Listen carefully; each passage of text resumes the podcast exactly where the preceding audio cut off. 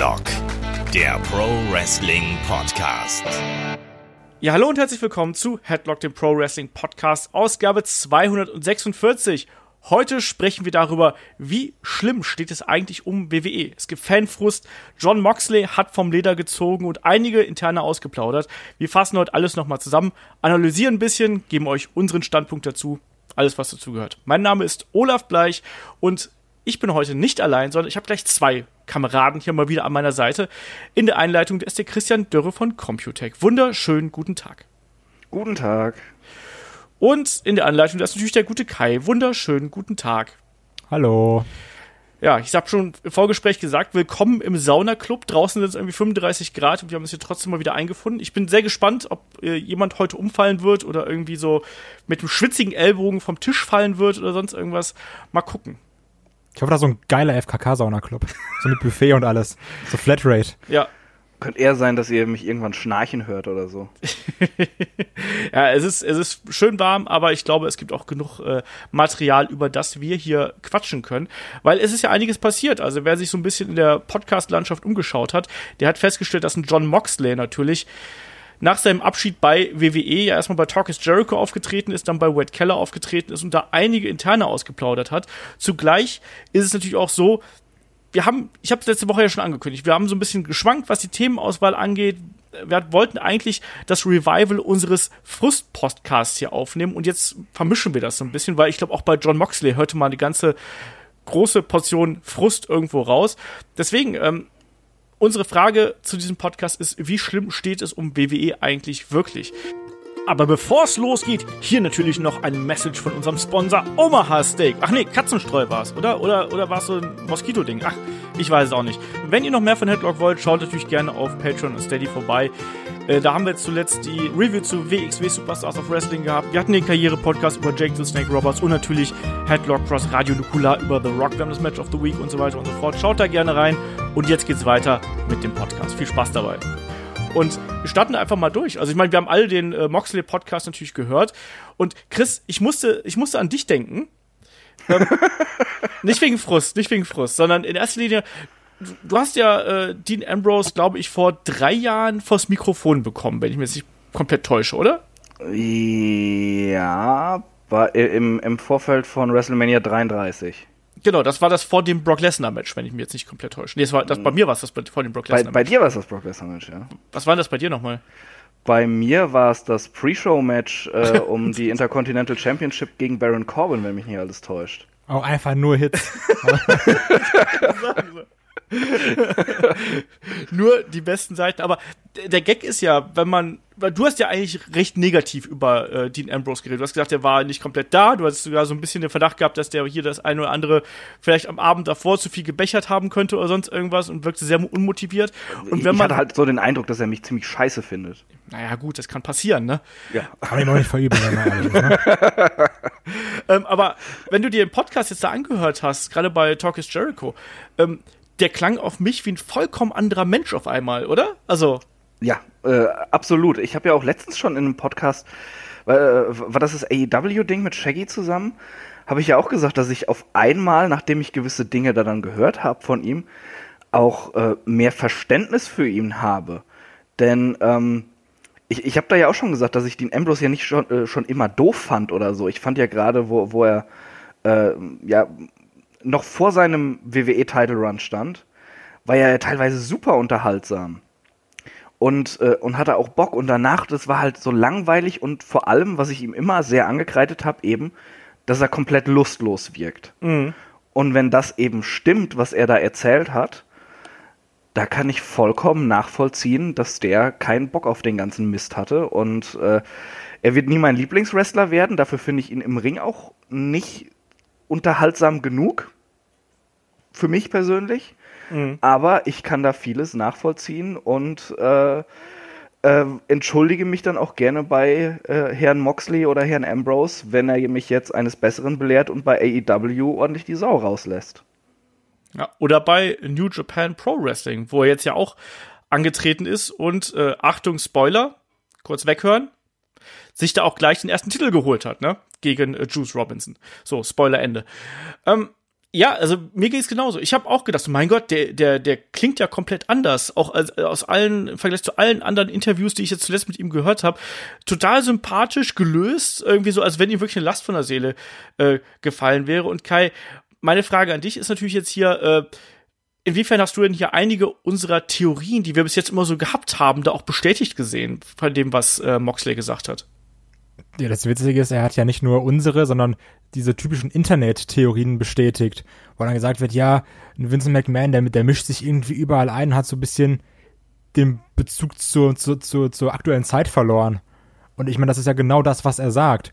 Wenn es irgendwie darum geht, ja, wir dürfen irgendwie dummen Kacker-Wortwitz, den, den müssen wir da unbedingt rausnehmen, bevor Vince McMahon das sieht, weil er findet das super lustig. Und wir alle denken so, oh, ja, also ich brauche jetzt nicht zwingend so einen Pipi-Kaka-Humor, irgend, wenn ein Charakter aufgebaut wird. Klar, es gibt immer wieder Charaktere, wo das irgendwie auch manchmal lustig ist und passt, aber das sind ja genau die Sachen, die irgendwie immer so einem, so einem Vince McMahon nachgesagt werden. So, er weiß nicht mehr, was die Fans wollen, er, er fährt so ganz krank seinen eigenen Film und was er sagt, wird auch gemacht. Und das ist ja, also genauso beschreibt Moxley das ja auch, traurigerweise genau das. Also man hat sich wirklich so ein bisschen an die, äh, weiß ich nicht, Facebook-Gruppen, Foren, was auch immer, selbst hier in dem, was wir hier ganz oft äh, gesagt haben, was uns missfällt in den letzten Jahren, äh, hat man sich ganz oft bestätigt gefühlt. Das hat ja, wenn man so zwei Jahre zurückgeht, wir haben ziemlich genau zur selben Zeit, vor zwei Jahren, haben wir diesen WWE-Frust-Podcast und was man dagegen machen kann, getan. Da haben wir gesagt, ja, nehmt's alles nicht so ernst und schaut doch vielleicht auch mal was anderes an, guckt bei NXT rein, guckt vielleicht irgendwie bei Progress rein oder so. Wrestling ist toll macht Spaß. Und zugleich haben wir da eben auch die Sachen bemängelt, die eben hier auch schon angesprochen worden sind. Ne? Und ähm, selbst sowas wie ein Roman Reigns, der damals ja noch viel, viel prominenter eingesetzt worden ist, fast als heute. Selbst da hat ja ein äh, John Moxley gesagt, so ja, ist mein bester Freund, aber da mit ihm hat man so viele Fehler gemacht, dass das, das Publikum einfach nur gegen ihn turnen konnte. Und Jetzt schauen wir auf das aktuelle Produkt, um mal so ein bisschen weg von dem Podcast zu kommen. Den werden wir hier so ein bisschen immer wieder einfließen lassen. Aber jetzt schauen wir auf das aktuelle Produkt. Ähm, wir sind jetzt quasi am Wochenende von Super Showdown. Wir nehmen den Podcast davor auf. Äh, wir haben Goldberg und den Undertaker in dieser Woche gesehen. Wir haben einen angekündigten Cash-In von Brock Lesnar gesehen, der nicht eingehalten worden ist. Nee. Nee, total. Surprise, surprise, ne? also, da hatten sie mich aber.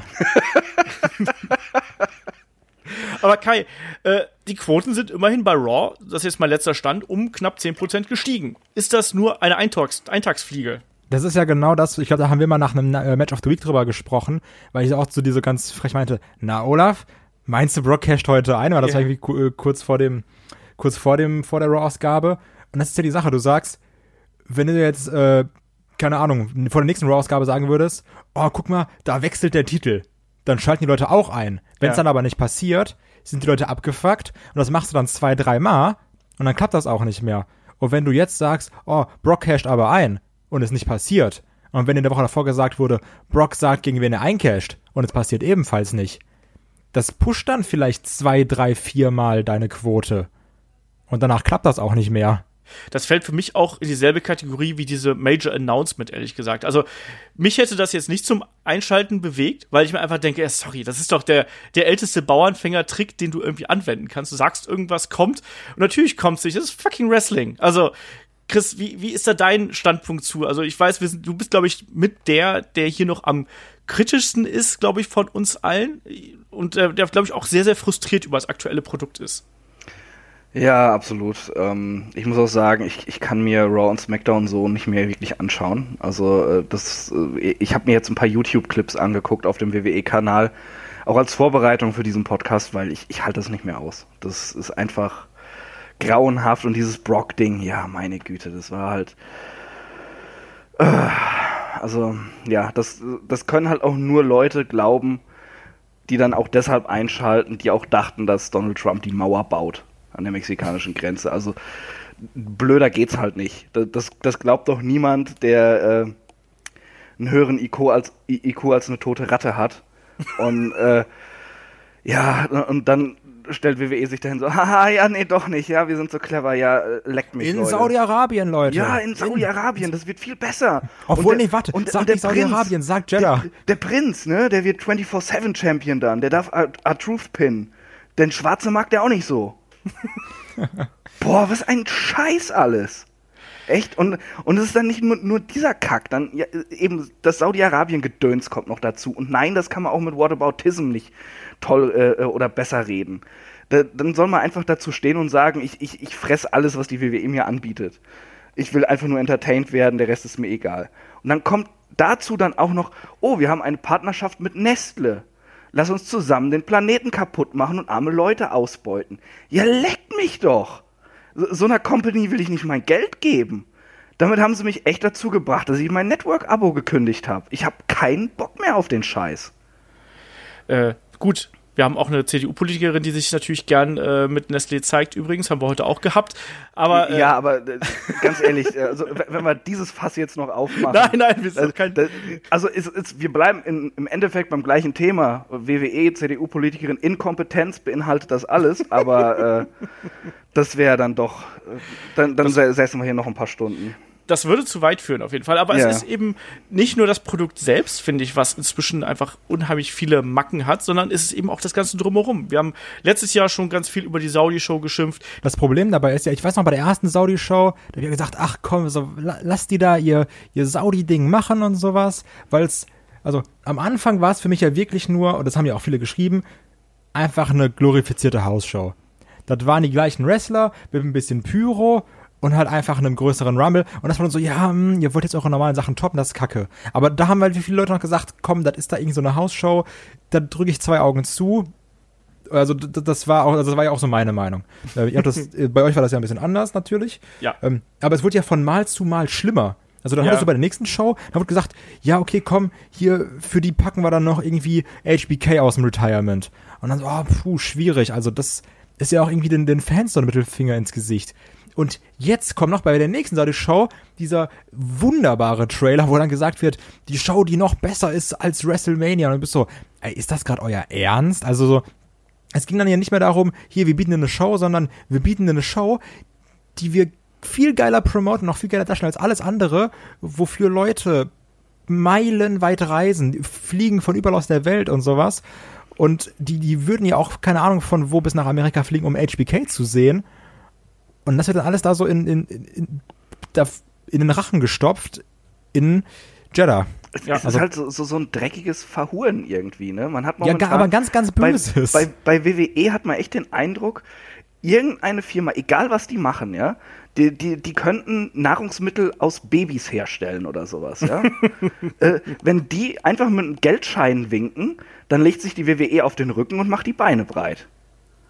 Ja, so ein bisschen ist es natürlich wirklich so, ne? Dass WWE und hier sowohl die eigene Identität verkauft, als auch die ganzen Erinnerungen und Emotionen, die so ein bisschen mit, den, äh, mit dem Produkt zusammenhängen. Ne? Mit den und das Problem ist ja auch, sorry, ganz kurz, äh, dass dann ja auch sogar, dass wir jetzt ja an diesem Punkt sind, wo diese Kack-Shows in das aktuelle Geschehen eingreifen. Das muss man ja nicht sagen, so, ja, aber das ist ja auch ein Pay-Per-View, so, fuck ist das ein Pay-Per-View, das ist keins. Das ist einfach so eine dumme Show da in Jeddah. Wie sehr kannst du denn deinen treuen Fans, die, die da dauerhaft irgendwie zu allen Shows reisen, sagen, leckt mich? Also, das ist also auch so ganz, ganz, du hast ja nicht dieses mit der Firma, kann ich, will ich mich nicht identifizieren wegen so einem Nestle-Kram, sondern das ist dieses, wir geben, wir interessieren uns auch einfach nicht für eure Meinung und machen die Sachen da, wo das Geld ist und nicht irgendwie für die Fanbase. Es kommt einfach alles zusammen, das ist ja. es. Ja. Das, das ist es, ja. Äh, hättest du nicht dieses, äh, äh, wir screwen die Fans andauernd und diese Saudi-Shows und dann wäre die Koop mit Nestle gewesen, dann würden wir uns darüber aufregen und vielleicht irgendwie auch, auch was äh, sagen, Leute, äh, das finden wir nicht okay, das ist echt Mist von euch.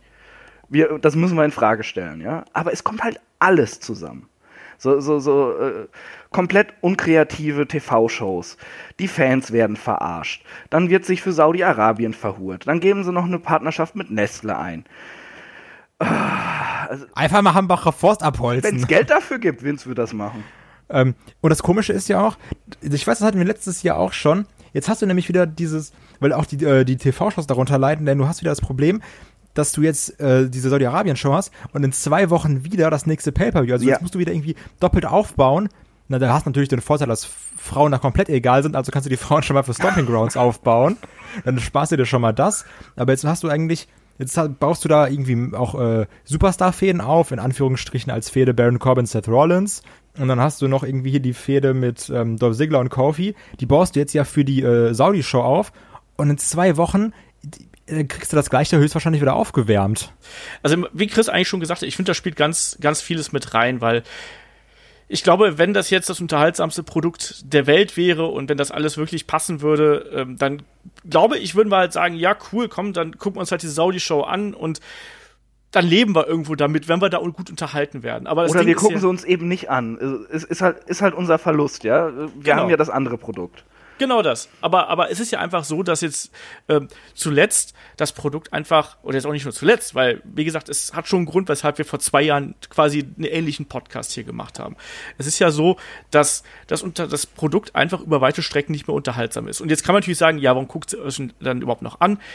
Man hängt ja auch irgendwo da dran. Man hat da unheimlich viel Emotionen äh, mit dran und trotzdem, man hängt ja auch an den, an den Wrestlern und an den Talenten und man hofft ja irgendwie inständig, dass sich das irgendwie wieder bekrabbelt. Und es gibt ja auch so ein paar Ausschläge nach oben, gibt es ja dann hin und wieder auch. Ich sag nur ganz aktuell die Bray Wyatt-Geschichte. Ich glaube, da sind wir alle scharf drauf.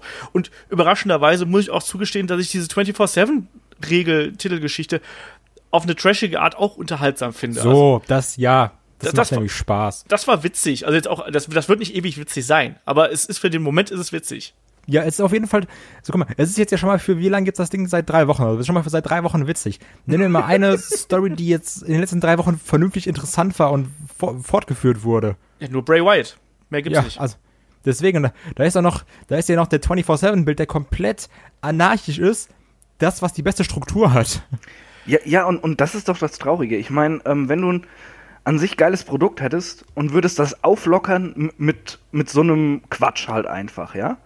Das wäre cool. Aber wenn ich halt irgendwie mich durch zwei Stunden Mist wühlen muss und dann kommt der 24-7 dann denke ich einfach nur so, ja, das rettet jetzt auch nicht und ja, äh, ist halt da. Lass mal gerade den Mist so ein bisschen äh, spezifizieren, weil es sind ja da einfach viele Probleme mit und die auch ziemlich genau so bei Moxley im Podcast angesprochen worden sind zum Beispiel, Promos haben keinen Sinn und keinen roten Faden. Das finde ich war ja wirklich was, was diverse Male zum Vorschein gekommen ist und was Moxley und Jericho beide Male bestätigt haben, dass sie quasi einfach nur große Worte benutzen, aber eigentlich das alles nicht zuträglich ist, um die Charaktere oder die Fäden in irgendeiner Art und Weise aufzubauen. Und ich musste da passend dazu direkt diese Promo von Triple H und Randy Orton weißt du, wo Triple H ja. rauskommt, so, hey, wir kennen uns jetzt schon seit so vielen Jahren und es gibt noch nichts, was wir noch nicht zueinander gesagt haben. Und danach reden sie erstmal zehn Minuten. So, zugegeben, das war durchaus unterhaltsam, aber eigentlich war da nichts drin. Da waren eine lustige, zwei, drei lustige Beleidigungen drin, wie zwei Schulhofjungen, die sich gleich kloppen würden. Aber mehr war da ja inhaltlich nicht drin. Und ich finde, das ist exemplarisch dafür, was eben in den ganzen Storylines falsch läuft. Weil im Endeffekt die ganzen Promos bestehen eigentlich nur daraus, A, ich möchte den Titel entweder verteidigen oder bekommen. B, ich mach dich platt.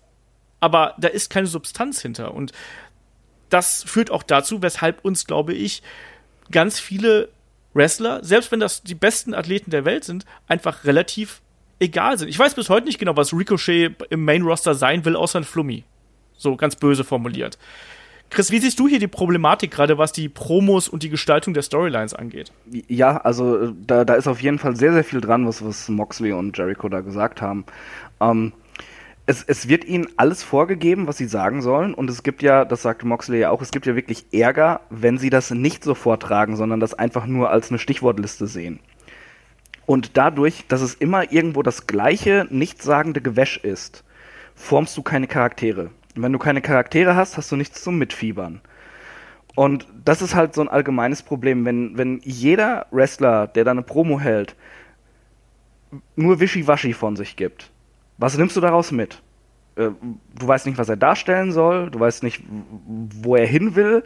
Du hast dann vielleicht einfach so ein paar Schlagworte, die, die äh, den Wrestling-Fan triggern, wie äh, du bist doof, lass uns kämpfen, äh, ich will den Titel oder sowas, ja.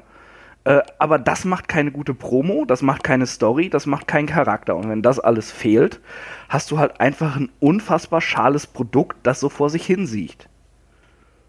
Kai, jetzt du. Danke.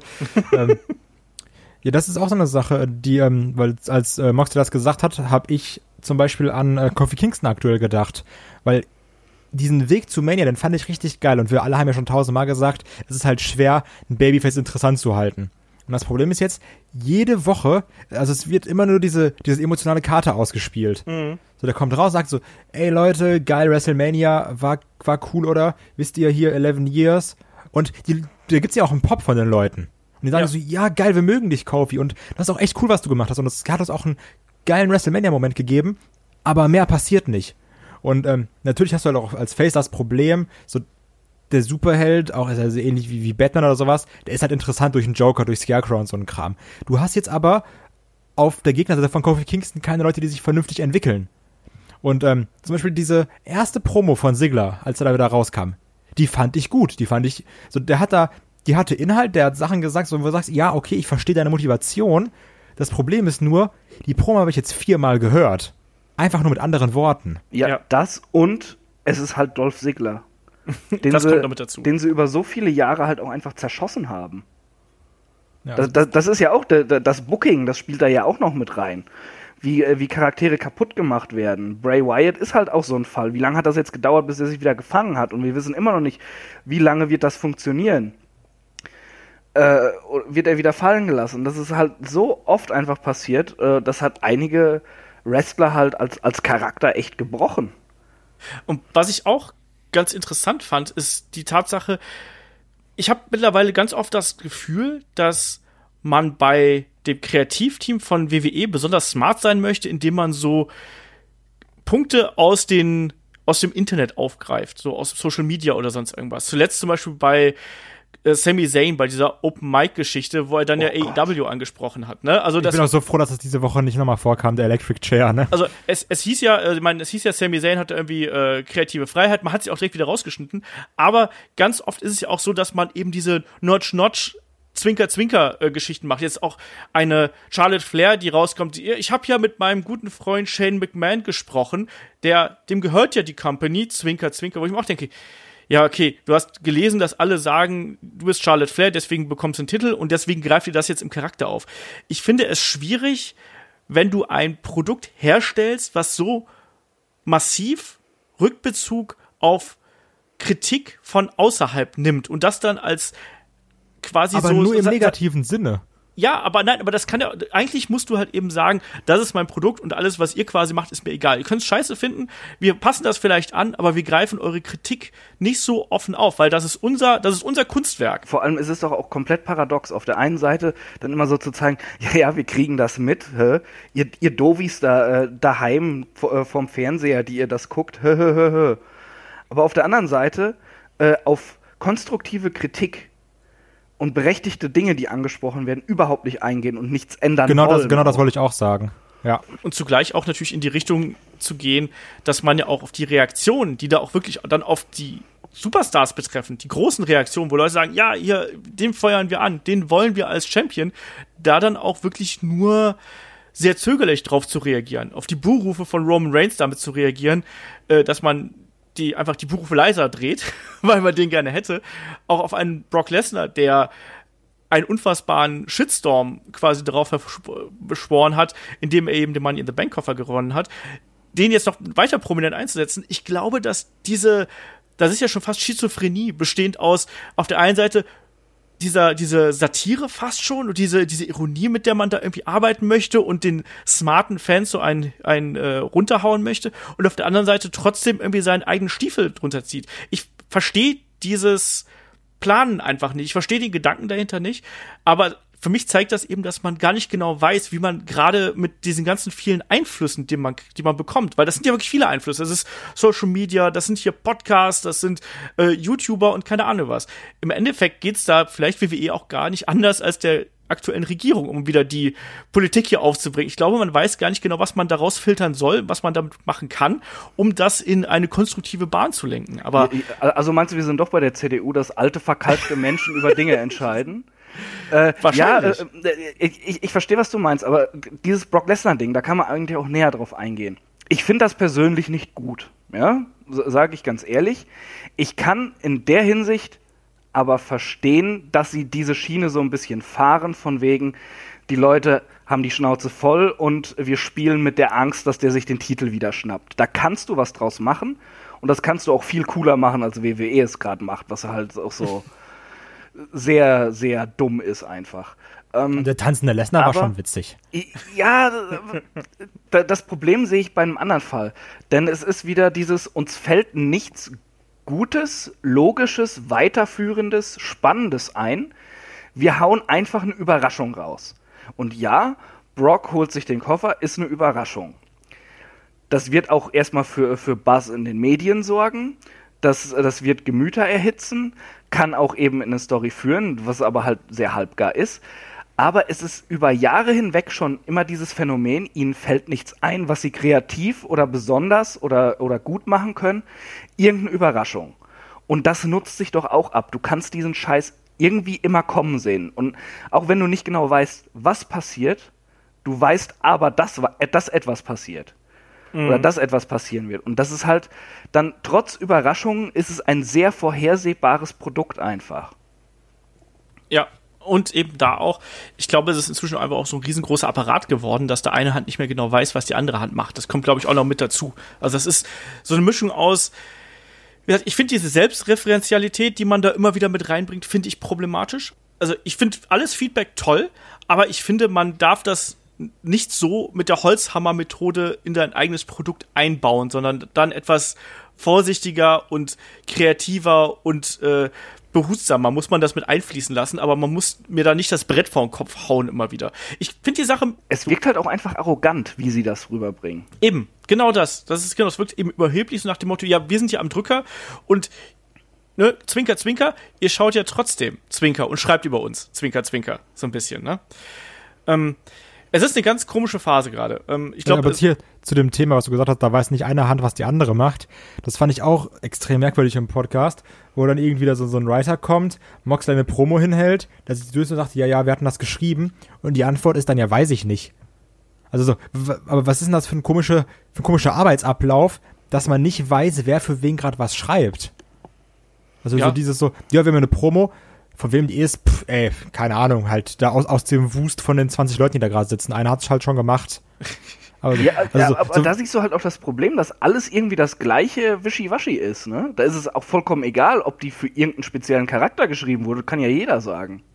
Ja, genau deswegen meine ich das. Also ist ja so, als würdest du irgendwie sagen, ich schreibe jetzt Berichte und zwar, ich mache was zu Games, mache mal ein bisschen Kochbücher, dann einfach nochmal übers Wandern und dann einfach nochmal Bus fahren oder also, also du steckst ja gar nicht, also ich würde doch sagen, dass ein Writer, ist ja egal, ob jetzt mal, ob jetzt Writer gut sind oder nicht, aber wenn du doch einen hast, dann sollte doch irgendwie sagen, okay, Writer XY ist zuständig für diese sechs Wrestler oder für diese zehn Wrestler von mir aus.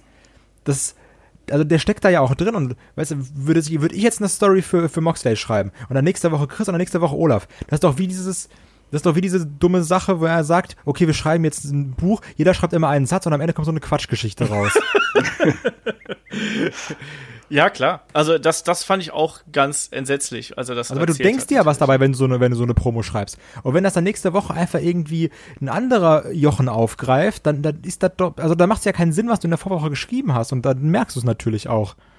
Ja, also Moxley hat ja dann auch bei Wade Keller, bei äh, Pro Wrestling Torch, hat er ja auch gesagt, hier, äh, es sollte eigentlich gar keine Writer geben. So.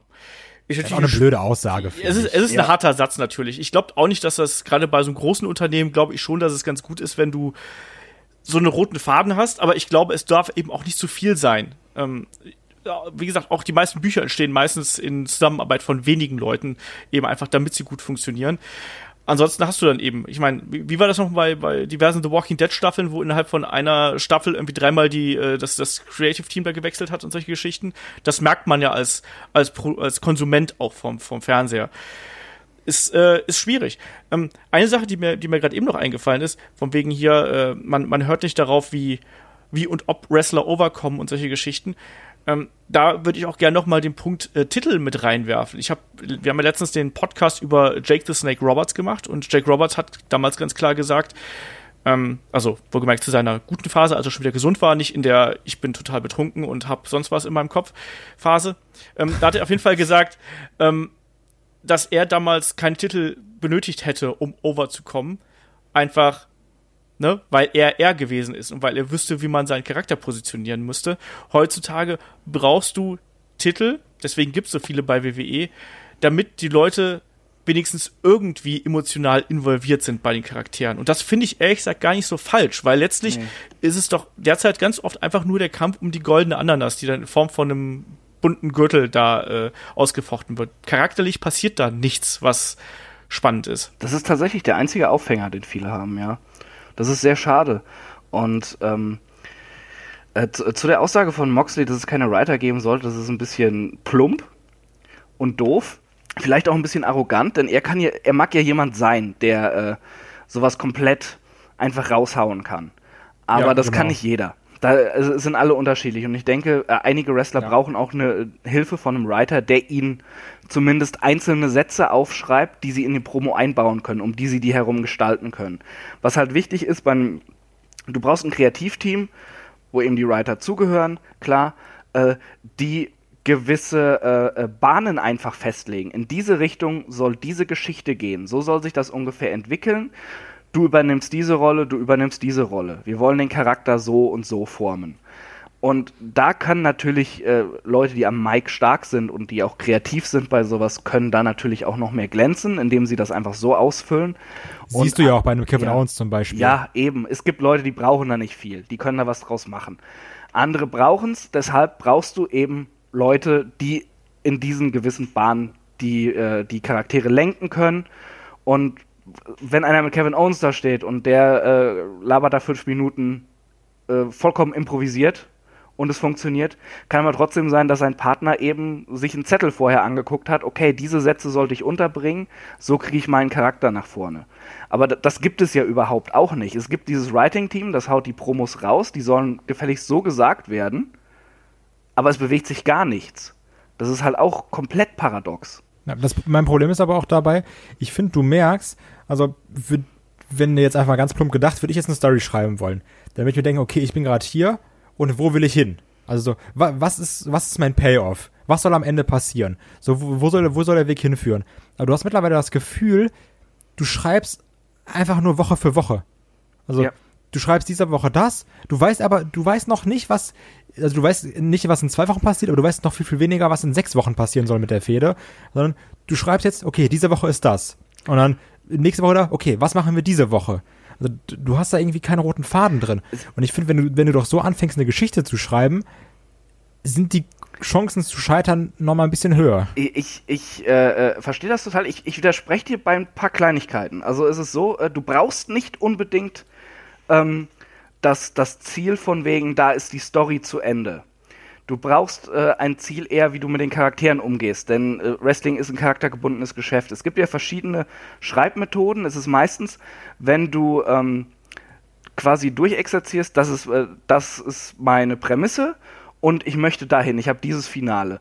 Dann baust du da das alles so rein. Du hast halt eher ein, ähm, eine Struktur, die ähm, wo die Charaktere sich sehr oft nicht entfalten können, weil du ein gewisses Korsett hast. Und in einer anderen ähm, Methode äh, hast du zwar eine grobe Übersicht, wo du hin willst, die ist sehr wichtig, aber du, äh, du schreibst die Story sehr charaktergebunden und äh, lässt dich quasi von deinen Figuren leiten, die du da erschaffen hast oder weiterführen möchtest. Und äh, da braucht es halt, ich glaube, das ist eher der Punkt, den äh, die WWE braucht. Es muss irgendwie einfach äh, allein die Motivation da sein, diese Charaktere zu formen und weiterzubringen und sich auch von den Persönlichkeiten in einer Fehde leiten zu lassen, wo sich was hin entwickelt. Aber, aber ich sag mal, letztendlich kann ja auch die Charakterentwicklung das Ziel sein. Also wenn du sagst, so, ich bin jetzt gerade an Punkt X und mein Ziel ist es, dass sich der Charakter so entwickelt. Also am Ende möchte ich, dass der Charakter für die Leute so aussieht dann kann das ja auch schon mal dein Ziel sein. Du kannst dann natürlich viele kleine Ziele setzen, wie du ja, was Ja, genau, so, so, so Meilensteine, ja, nennen wir es mal so. Ja, das kommt in etwa auf dasselbe raus. Ich glaube, da sind wir uns gar nicht so uneinig dann. und jetzt hast du irgendwie das Gefühl, okay, beide sind gerade hier, zum Beispiel Dolph Ziggler und Kofi Kingston, und unser Ziel ist, in drei Wochen kämpfen die gegeneinander. Wie kriegen wir die drei Wochen rum? ja, das, das trifft es sehr gut, ja. Oder machst es einfach so wie jetzt bei Undertaker und Goldberg. Du kündigst einfach an und eine Woche bevor es stattfindet, so übrigens, ihr haltet jetzt beide nochmal eure Standard-Promo, dann Licht an, Licht aus, äh, Ding Dong und überhaupt äh, Dream Match und so. Ja, aber auch ganz ehrlich, für, für Saudi finde ich es aber gut. Ich stelle mir den Undertaker gerade so ein bisschen als Clown vor. So, Licht an, Licht aus, Ding Dong. Palim, palim. Aber, aber es ist wirklich so, also man hat eben äh, nicht das Gefühl, dass hier langfristige Pläne in irgendeiner Art und Weise vorherrschen, noch dass da in irgendeiner Art und Weise versucht wird, die Charaktere overzubringen. Das ist ja auch das, ich finde auch diese Wildcard-Rule ist ja letztlich auch ein Indiz dafür, dass man eigentlich nur darauf hofft, dass quasi die Namen ziehen. Aber eigentlich passiert ja nichts damit, sondern die tauchen halt auf und dann machen die ihre Promo und gelegentlich gibt's dann mal einen Angriff von den Heels, es gibt mal die Feel-Good-Moment für die Babyfaces, aber äh, sie stagnieren ja und man hofft Das stört ja auch noch mehr die Charakterentwicklung. Genau. Weil dann irgendwie, so, du hast so, okay, ja, das ist unser Smackdown-Typ. So, ich sag mal, so wie irgendwie ein AJ Styles bei Smackdown gewachsen ist in den WWE AJ Styles. Es ist so, ja, diese Woche ist der bei Smackdown, dann ist wieder der da, dann ist wieder der. Also du, du hast ja gar nicht mehr so diese brandgebundenen Charaktere zum Beispiel, sondern es ist ja eh immer jemand anders da. Nee, aber es sind ja auch immer dieselben da. Das ist ja das Problem. Also Mhm. eigentlich sind es jetzt ja immer die Top Guys da, wenn man sich davon verspricht, dass die am meisten Quote ziehen. Aber, da, das ist doch auch ein Problem. Äh, wer sind denn die Top Guys? Eigentlich haben sie nur Roman Reigns. Das ist der einzige, in den sie wirklich investiert haben über die letzten Jahre und der wurde nicht so angenommen, wie sie wollten. Die restlichen Top Guys, gut, ein AJ Styles kannst du noch dazu zählen, vielleicht, ja. Aber sonst sind die Champions. Und warum sind das die Top Guys? Weil sie einfach Also nur den Gürtel Champions haben. sind. Ja. Genau. Das, das ist äh, halt enttäuschend. Das, wir, wir sagen ja seit Jahren, auch bevor es unseren Podcast gab, konntest du äh, sehen, ja, äh, dass die Leute sich beklagen, dass einfach keine Leute als Stars aufgebaut werden. Es werden oft Leuten, die, die organisch mit dem äh, Publikum zusammenwachsen, wo, wo sich was bewegt. Äh, denen wird der Weg zum Topstar verwehrt, weil die Company sagt, äh, äh, wollen wir nicht. Das ist natürlich deren Entscheidung, das muss man akzeptieren. Und bei manchen Leuten, da haben wir wahrscheinlich auch nicht die Einsicht, warum sie da ihr Veto einlegen. Aber das bei jedem Einzelnen zu machen, außer äh, er ist, äh, keine Ahnung, jetzt ein, großer, muskulöser Samoaner, ja, jetzt einfach um das Roman Reigns Beispiel zu nehmen, ja, ähm, das ist halt Unsinn. Du brauchst halt mehrere Topstars, um was tragen zu können. Und da, das fehlt halt auch. Ist auch klar. Wenn, wenn du da über Jahre aufgebaut hättest, dann hättest du Stars in Raw und Stars in SmackDown und die Leute würden gucken. Aber auch die bräuchten vernünftige Stories und, und Motivationen. Ja, wobei man jetzt ja zum Beispiel bei der letzten WrestleMania schon versucht hat, natürlich mit dem Flow zu gehen. Ich finde die Becky-Geschichte, auch wenn sie dann eben irgendwo gestreckt gewirkt hat, die hat man schon ganz gut aufbereitet. Die Kofi-Geschichte, da hat man ganz gut reagiert. Aber bei beiden, finde ich, schafft man es jetzt dann eben im Nachgang nicht mehr, die noch größer darzustellen, sondern das stagniert halt irgendwo. Ich Typisches Babyface-Problem wieder, ne? ja, ne? Und das war, habe ich ja auch schon im Vorfeld von, äh, von WrestleMania gesagt. Was machst du denn dann mit, mit einer Becky Lynch, wenn sie das Ding endlich gewonnen hat, ne? Wenn quasi ihr Ziel erreicht ist. Jetzt lässt sie den einen Titel verlieren. Ich fand ihre Promos jetzt nicht so geil, auch mit dem ja, was ein, ich bin, ich bin müde geworden, ich war irgendwie, ich habe mich war zu bequem und so und ich muss jetzt wieder zu mir selber finden. So Oder was, du bist müde geworden, aber du hast den Titel für drei Wochen. So. ja, eben. Eben das, ne? Und das ist dann eben das, das Problematische, wenn man schon so vom Fernseher denkt, so, Moment, äh, welcher, welcher Kämpfer gibt denn freiwillig zu, dass er müde geworden ist? Es sei denn, er ist irgendwie Rocky Balboa, ist 50 Jahre und hat gerade gegen Russen gekämpft, weißt du? Also, das passt doch einfach gar nicht zu diesem Becky-Charakter. Becky muss ja sagen, hier, scheiß drauf, ich habe einen Titel verloren, komm, Mund abwischen, weitermachen, jetzt hau ich das nächste Mal die Evans um oder so. Ne? Das willst du doch sehen. Du willst doch, dass die diese, diese äh, Hindernisse einfach überwindet. Und das ist ja das, was sich da auch da, dabei hält. Aber man hat es da einfach nicht geschafft. Ich kann es auch nicht genau erklären, aber da ist in ganz vielen Charakteren fehlt es eben an Kontinuität und eben, was wir jetzt auch schon ganz oft angesprochen haben, an Fingerspitzengefühl, wie du diese Charaktere handhabst und wie du die Reaktion darauf handhabst. Da, Kann, kann ich auch noch kurz was sagen? Ja, klar. Äh, wo, wo, wo du gerade über Hindernisse gesprochen hast, ne? Ich glaube, es gibt nämlich nicht einfach nur das, das typische Babyface-Problem. Äh, welche Leute sind denn wirkliche Hindernisse? ja. Es wird doch jeder Heel äh, wird irgendwann als lächerlich und feige dargestellt. Du hast doch eigentlich gar nicht mehr diese Gegner, wo du denkst, huiuiui, das ist eine Bedrohung oder so. Der einzige ist halt Du wirklich hast- Brock Lesnar, ne? Ja, du hast Brock Lesnar und sonst äh, stellen sie dir Baron Corbin dahin, ja? Wo du schon denkst, boah, Kein Vielleicht- Bock, will ich nicht sehen. Und Vielleicht und noch selbst, Drew McIntyre.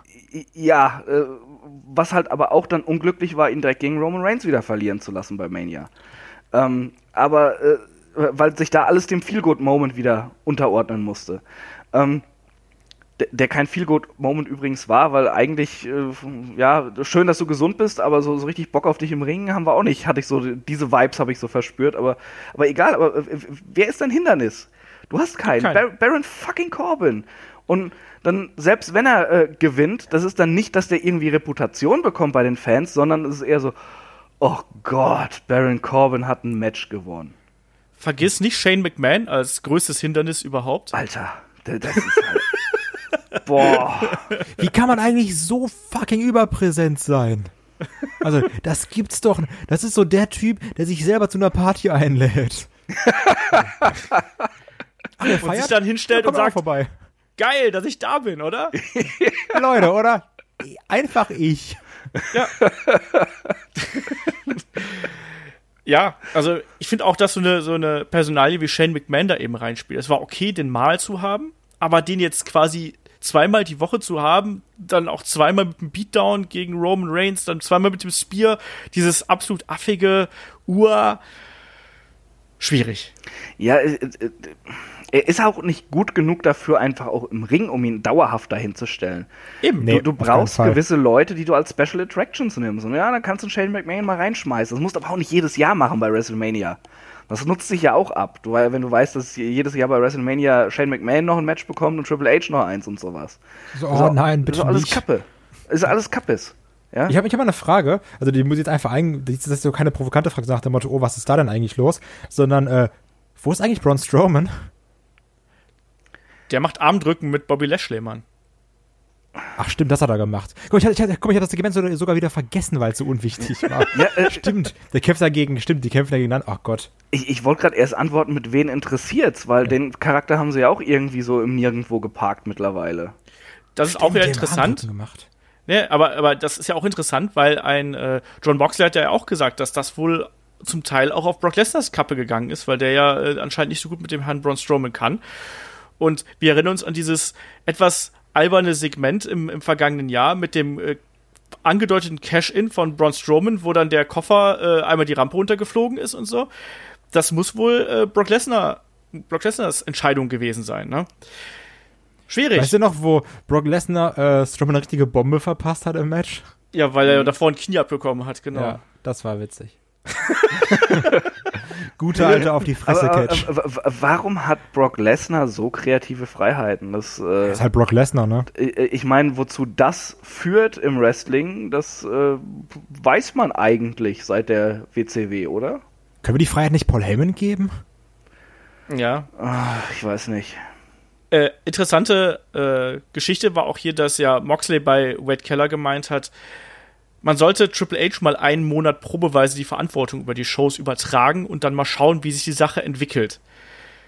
Glaubt ihr, das wäre eine Lösung, so eine Art Interims-Fackelübergabe, dass äh, Triple H mal so probeweise übernehmen kann, um dann zu gucken, ob er das Produkt quasi in der, in der Zeit, einen Monat halte ich für ein bisschen wenig, muss ich Ja, sagen, wollte ich aber gerade sagen. Lass es mal eine drei oder sechs Monate sein, um mal zu gucken, ob der wirklich mehr Gespür dafür hat, weil es ist natürlich doof, wir haben ja auch schon mal drüber gesprochen, ähm, hier was wäre, wenn Triple H die WWE übernehmen würde, ihn da als Heilsbringer, als Messias für WWE darzustellen, aber ich glaube schon, dass er da ein bisschen mehr Feingefühl im Umgang mit dem Talent hat. Ich glaube auch, dass er da einfach ein bisschen näher am, am Zahn der Zeit ist in irgendeiner Art und Weise. Glaubt ihr, das würde was bringen?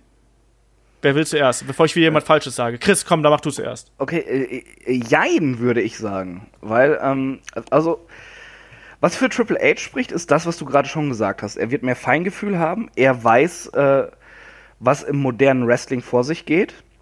Er hat schon oft genug bewiesen, eben, dass er einfach ein Auge für Talente hat, dass er äh, auch äh, Wrestling genießt persönlich, was jahrelang in der WWE einfach nicht stattgefunden hat. Also sonst hätte er Nakamura zum Beispiel nie geholt. Ähm, und äh, er, er ist halt auch durch und durch Wrestler. Das kann man, glaube ich, nicht anders sagen. Er, er, er weiß, was in den Jungs vor sich geht und, und was man machen kann, auch äh, wenn man eine beschissene Phase in der Karriere hat, wie kann man jemanden pushen, wie kann man jemanden besser darstellen. Dafür hat er, glaube ich, das Gefühl. Aber als großes Problem würde ich da tatsächlich sehen, dass er dann nicht äh, eine Stunde NXT füllen muss, sondern eben drei Stunden Raw. Ja, das sehe ich er, auch so. Er, er kann wahrscheinlich äh, mit einem guten Team um sich herum äh, Raw und SmackDown, gerade wenn es dann wieder weiter getrennt ist, ist dann ja, glaube ich, Montag und Freitag, wenn mich nicht alles täuscht. Bei, wenn das Mhm. bei Fox ist, ne? Ja. Ähm, kann er da, glaube ich, was Cooles produzieren. Aber drei Stunden Raw ist halt einfach auf jeden Fall eine Stunde zu viel. Ich sehe das ähnlich und ich finde, das geht auch so ein bisschen, also um jetzt mal auch nochmal positiv dafür zu sprechen, ähm, oder also nochmal einen positiven Fakt zu nennen, ist auch so, das geht ein bisschen in die Richtung wie das, was ich gerade meinte mit den Promos, wenn dann irgendwie die Woche der schreibt, die nächste Woche der, die nächste Woche wieder der. Ähm, ein Triple H baut ja schon Charaktere in NXT auf. Und natürlich wird da auch ein Vince McMahon irgendwie mal drauf schielen. Also, also hoffen wir es einfach mal, dass er das tut. Gab ja Ähm, Gegenteile-Bemerkungen übrigens. Also, ja, dass ja. er da Leute gar nicht kennt, die da hochkommen. Ja. Ja, also das, das kann ich mir einfach nicht vorstellen. Also ganz ehrlich. Das, äh, egal. Darum geht's jetzt ja auch nicht. Die Sache ist aber, selbst wenn er sie irgendwie gar nicht kennt oder weniger kennt, er kennt sie auf jeden Fall nicht so gut wie ein Triple H, der die Charaktere aufgebaut hat. Und wenn du dann doch schon denjenigen, die Charaktere auch debütieren lässt, der die doch bei NXT schon aufgebaut, schrägstrich groß gemacht hat, dann ist ein ganz anderer Bezug zu dem Charakter da, als einfach dieses, oh ja, der war ja bei NXT ein großer Name, mach mal. Viel Spaß. Ja, aber, aber da- das, das ist auch so ein, so ein Ding. Ähm, ich glaube, dass das Kreativteam im Main Roster funktioniert halt auch sehr anders. Und wenn du dir einen Kevin Owens anguckst zum Beispiel, bei NXT, die wussten, was an dem funktioniert hat in den Indies, äh, vor allem bei Ring of Honor. Was haben die Fans angenommen? Was fanden sie toll? Wie können wir das für Kevin Owens jetzt bei uns in NXT umsetzen und das nutzen und diesen Charakter vielleicht sogar noch stärker machen, indem wir auf seinen Stärken aufbauen? Er kommt ins Main Roster und ist erstmal dieser Charakter aus NXT und alle finden ihn geil. Zu Recht. Und dann erstmal wird ihm ein bisschen damit geschadet, dass er dann zweimal hintereinander gegen Cena verlieren musste. Da hat's, war schon so ein bisschen Reputation weg, denn hättest du ihm die großen Siege geben lassen, der wäre ja sofort Main Eventer gewesen. Der wurde ja komplett angenommen damals. Und Schritt für Schritt wurde er eigentlich, obwohl er immer noch ein geiles Mic-Work hat und ein guter Wrestler ist, wurde er zu diesem generischen WWE-Heel. Das ist natürlich echt das Problem. Wie du schon gesagt hast, ich glaube, die besten Charaktere entstehen ja immer in der Entwicklung, indem man sowohl als Fan beobachtet, wie erwächst diese Figur, als auch, wenn das, ja, wie soll man sagen, wenn, wenn das Kreativteam quasi so langsam diesen Weg mitgeht und dann sich quasi da betreiben lässt. Wenn das aber nicht stattfindet, ist es eben schwierig.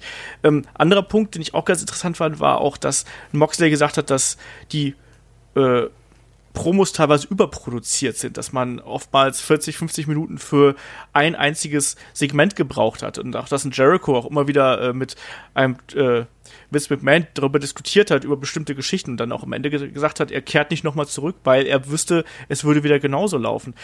Was ich ganz fast schon ein bisschen traurig fand, war die Tatsache, dass bei beiden, die reden ja nicht komplett schlecht darüber, sondern es war ja durchaus so ein bisschen Galgenhumor war ja dabei und es war ja auch so, dass beide auch gesagt haben, nein, wir, wir fanden das toll, was wir da gemacht haben. Ich meine, Jericho ist da zum Superstar geworden und Dean Ambrose, äh, John Moxley, machen wir uns da nichts vor, wenn der weiter bei CZW gecatcht hätte, hätte ihn keinen Arsch interessiert. Ähm, und er hat seine Frau nicht kennengelernt, das hat er auch direkt ja hervorgehoben. Äh, aber die klingen beide ein bisschen resigniert, gerade was WWE angeht. Und die sind ja nun wirklich zwei Leute, die da jetzt noch John Moxley noch vor ein paar Monaten und jetzt ein, Chris Jericho auch vor einem Jahr, äh, die da beide noch aktiv gewesen sind. Das klingt jetzt nicht so, als ob man da das, das ob, also mir haben die beiden es nicht verkauft, dass sie da das Gefühl hätten, dass sich da irgendwas bewegen würde. Und ganz im Gegenteil, sondern ich hatte eher den Eindruck, als ob die sa- gesagt hätten, äh, eigentlich ist es die letzten Jahre alles noch viel, viel schlimmer geworden, deswegen haben wir aufgehört.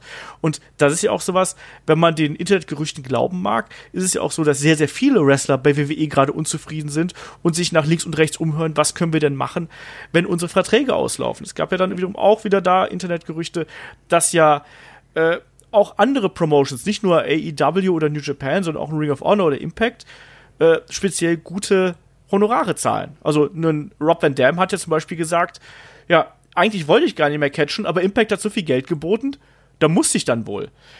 ähm, ja, es war wirklich so. Und er ist jetzt wirklich nicht in der allerberauschendsten Form, muss man da dazu sagen. Also ich habe mir die Matches angeguckt. Er hat ja da noch mal mit, mit Sabu und Tommy Dreamer an der Seite. Also Ja gut, aber Impact ist dann auch eher so nach dem Motto, okay, bitte, bitte, bitte gib uns einen großen Namen, Hauptsache irgendjemand schaltet ein.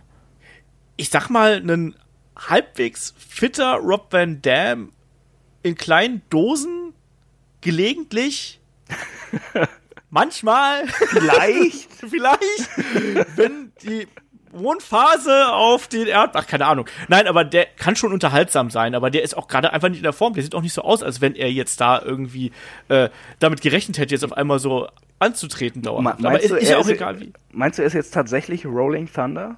ja, so ein bisschen. Den Gag hast du letztes Mal schon gemacht. Hab ich? Ja, hast du schon. Verdammt, aber da, da, siehst du, da, da siehst du mal, wie gut dieser Gag ist, dass ich ihn jetzt mega lustig finde.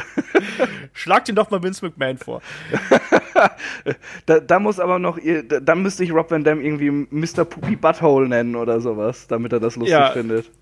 Äh, wie war das? Pooper Scooper, musste ihn nennen. Yes. Äh, Ja, Kai, wie siehst du denn jetzt hier die aktuelle Lage, was so das derzeitige Talent angeht? Wie gesagt, ich habe gerade so Stichwort Resignation hier in den Raum geworfen und solche Geschichten. Wir haben The Revival, die ja da gedemütigt sind jetzt aktuell an der Seite von Shane McMahon. Man weiß nicht, was schlimmer ist. Äh, wir haben eine Sascha Banks, die unzufrieden ist und ganz merkwürdig auf Social Media irgendwie da Kram macht. Äh, und, und andere sollen sich ja da auch irgendwie äh, drüber ausgelassen haben. Ich glaube jetzt nicht, dass es, es gab ja teilweise Meldungen, wo es hieß irgendwie, ja, es gibt, die Leute, die zufrieden sind, kann man an einer Hand abzählen. Das glaube ich nicht, aber ich glaube schon, dass sich da so ein bisschen Unmut in der Promotion breit macht. Was glaubst du, wird das langfristig für Probleme mit sich bringen? Erst nochmal zu dem, was du ganz am Anfang erwähnt hast, wo du meintest, äh, Moxley ist ja erst seit ein paar Monaten weg, aber du hast ja auch bei ihm gehört, die Entscheidung hat er ja nicht drei Monate vorher getroffen, sondern stimmt. das war ja schon irgendwie, glaube ich, ein Jahr bevor sein Vertrag ausgelaufen ist. er, er wollte am liebsten letztes Jahr im Juli schon aufhören, hat er gesagt. Genau, als, als, er, als er verletzt war.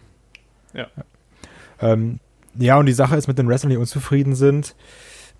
Ja, also ich, ich, ich kann mir das natürlich vorstellen, ist ja die Frage, warum man unzufrieden ist. Es gibt sicherlich auch Leute, die sagen, oh, ich sehe mich woanders oder sowas. Aber gerade wenn du jetzt äh, an The Revival denkst, ähm, da muss halt schon sagen, die waren bei NXT ein gutes Tag-Team. Die haben durch ihre Art überzeugt. Ist halt die Frage, passt Revival ins Main-Roster, so wie sie bei NXT waren? Das ist ja auch immer so ein bisschen die Schwierigkeit. Nochmal zu dieser Triple H Halsbringer-Thematik. Vielleicht ist auch nicht jeder Charakter, der bei NXT auf der kleinen Bühne gut ist, gut für die große Bühne. Klar. Ähm, aber dass da viele unzufrieden sind, klar, also klar kann ich mir vorstellen. Die Sache ist aber auch, dass, glaube ich, heutzutage, da hast du nicht mehr dieses, ja, ich bin unzufrieden, ähm, aber ich weiß ja nicht, wo ich sonst hingehen kann, sondern jetzt, guck mal, die, die Indies boomen, du hast Ring of Honor, du könntest auch zu Impact gehen. Jetzt gerade mit AEW ist ja immer dieses typische, wenn wir jetzt sagen, oh, hm, ja, wo könnte der hingehen, ist ja auch immer das erste Jahr AEW. Ähm, du bist jetzt auch als Wrestler gar nicht mehr so stark auf die WWE angewiesen. Und des, deswegen kannst du auch sagen, wenn ich jetzt unzufrieden bin, also ich meine, jeder von uns ist mal unzufrieden mit seinem Job. So, das kennt man ja. Das ist auch jeder, der ihm gerade zuhört, kennt ja dieses, ach Mann, weiß ich nicht, irgendwie könnte es auch geiler sein hier. Und dann, Bei dann mir ist immer alles super. Ich bin selbstständig, es kann gar nicht besser laufen. oder hat den schlimmsten Chef. Immer. Ich hasse den. ähm, Ich muss Nee, meinem Chef jeden Tag im Spiegel begegnen, weißt du? genau. Ich schlafe mit dem nackt im Bett. Manchmal. Mal- Manchmal fasse ich den. Nee, e- egal, auf jeden Fall. also dieses, ich glaube, heute auch ist auch. hochgeschlafen, weißt du? Ich bin Vice President. Auf Olf Incorporated. Oh Gott. Junior. Vizepräsident, bitte. So, entschuldige. Also, Catchen. Catcher. Unzufriedener Catcher. Nee, also, wenn du jetzt heutzutage unzufrieden bist, ich glaube, dann kannst du auch schneller sagen, meine, also, ich lasse mich von meiner Unzufriedenheit überwältigen, weil ich habe einfach auch noch andere Sachen, wo ich hingehen kann. So, ich muss jetzt nicht zwingend sagen, oh, ich box mich hier irgendwie durch und vielleicht ist es in zwei Monaten wieder besser, sondern, ach, ganz ehrlich, wenn mein Vertrag ausläuft, komm, scheiß drauf, ich kann jetzt auch hier irgendwie ein bisschen Geld ab, ablehnen, verdiene dafür irgendwo weniger und bin da vielleicht zufriedener. Also, das ist ja auch dann besser geworden für Wrestler, wenn du unzufrieden bist und sagst, ja, gehe ich halt. Chris. Ja, ich, ich glaube, man muss ein bisschen differenzieren, auch äh, warum sind Leute unzufrieden und äh, Moxley hat ja auch bei Wade Keller gesagt, dass, dass nicht, äh, bei weitem nicht alle unzufrieden sind, dass es auch viele gibt, die komplett glücklich sind einfach. Ähm, Selbst wenn, wenn sie mal nicht viel äh, TV-Zeit haben oder irgendwie einen albernen Angle oder sowas arbeiten müssen. Ähm, ich glaube, es sind halt verschiedene Sachen. Also bei, bei einer Sascha Banks ist es, glaube ich, auch verletzte Eitelkeiten und äh, gebrochene Versprechen, was man so äh, an, an Gerüchten hört, ähm, was zum gewissen Teil nachvollziehbar ist. Ihr Verhalten aber auch irgendwo nicht. Das wirkt sehr oft unprofessionell. Bei Revival ähm, ist es ja auch eher, äh, die bekommen TV-Zeit, aber sie sind halt absolute Witzfiguren. Und du hast da, du, du hast halt ein saustarkes Tag-Team, das halt äh, diesen, diesen Oldschool-Style so verkörpert.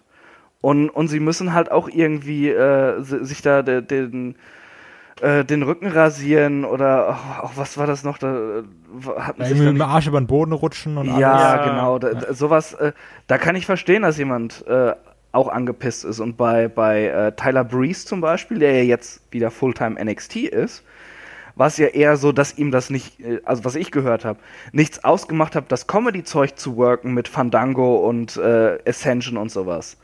Ähm, das war auch unterhaltsam. Das war auch unterhaltsam. Vor allem, sie haben es ja geschafft, mit diesem Blödsinn overzukommen. Ja, komplett. Ja. Die Leute hatten ja richtig, richtig und, Bock auf jede Woche ja. Fashion Files. Und, und was ist? Sie haben es begraben, weil, und, und da ist halt auch anscheinend wieder was an diesem alten Gerücht dran, dass gewisse Leute es nicht mögen bei WWE, wenn Leute selbstständig overkommen. Da wird ein Riegel vorgeschoben. Und äh, was, was für Tyler Breeze der Punkt war, dass er gefragt hat, ob er zurück zu NXT kam, war ja wohl, äh, dass er einfach nicht mehr eingesetzt wurde. Ja. Äh, also es gibt verschiedene Punkte und deshalb auch äh, ja verschiedene Lösungen dafür. Bei manchen wäre es einfach am besten. Also Revival, äh, ganz ehrlich, machen wir uns nichts vor. Die würden jede Indie-Promotion oder AEW oder New Japan würden die aufwerten. Da, die, die würden da funktionieren und würden sich da wahrscheinlich wohler fühlen. Und Sasha Banks scheint auch so ein bisschen dievenhaft zu sein wer weiß, was da äh, die beste Lösung ist. Tyler Breeze mag eigentlich diesen WWE-Apparat, aber möchte halt eben auch äh, auftreten können. Das ist alles ein bisschen schwierig, aber dass es so viele unzufriedene Leute gibt und an so vielen Stellen wohl was verkehrt läuft, ist halt ein Zeichen dafür, was du vorhin gesagt hast, Olaf, dass dieser Apparat einfach so groß ist und einfach viele Sachen nicht mehr greifen oder viele Leute auch nicht wissen, was äh, andere machen und was überhaupt gerade los ist, wer noch zur Verfügung steht, was auch immer. Ähm, nochmal ganz kurz, ich, ich finde bei Revival wirkt es auch wirklich so, es gibt auch diese alte Geschichte von Mark Henry, den man mal verpflichtet hat, weil er so, so krasser Gewichtheber war. Und dann hat man gemerkt, oh scheiße, wir haben ja viel zu viel Geld geboten, lass den mal dazu bringen zu kündigen.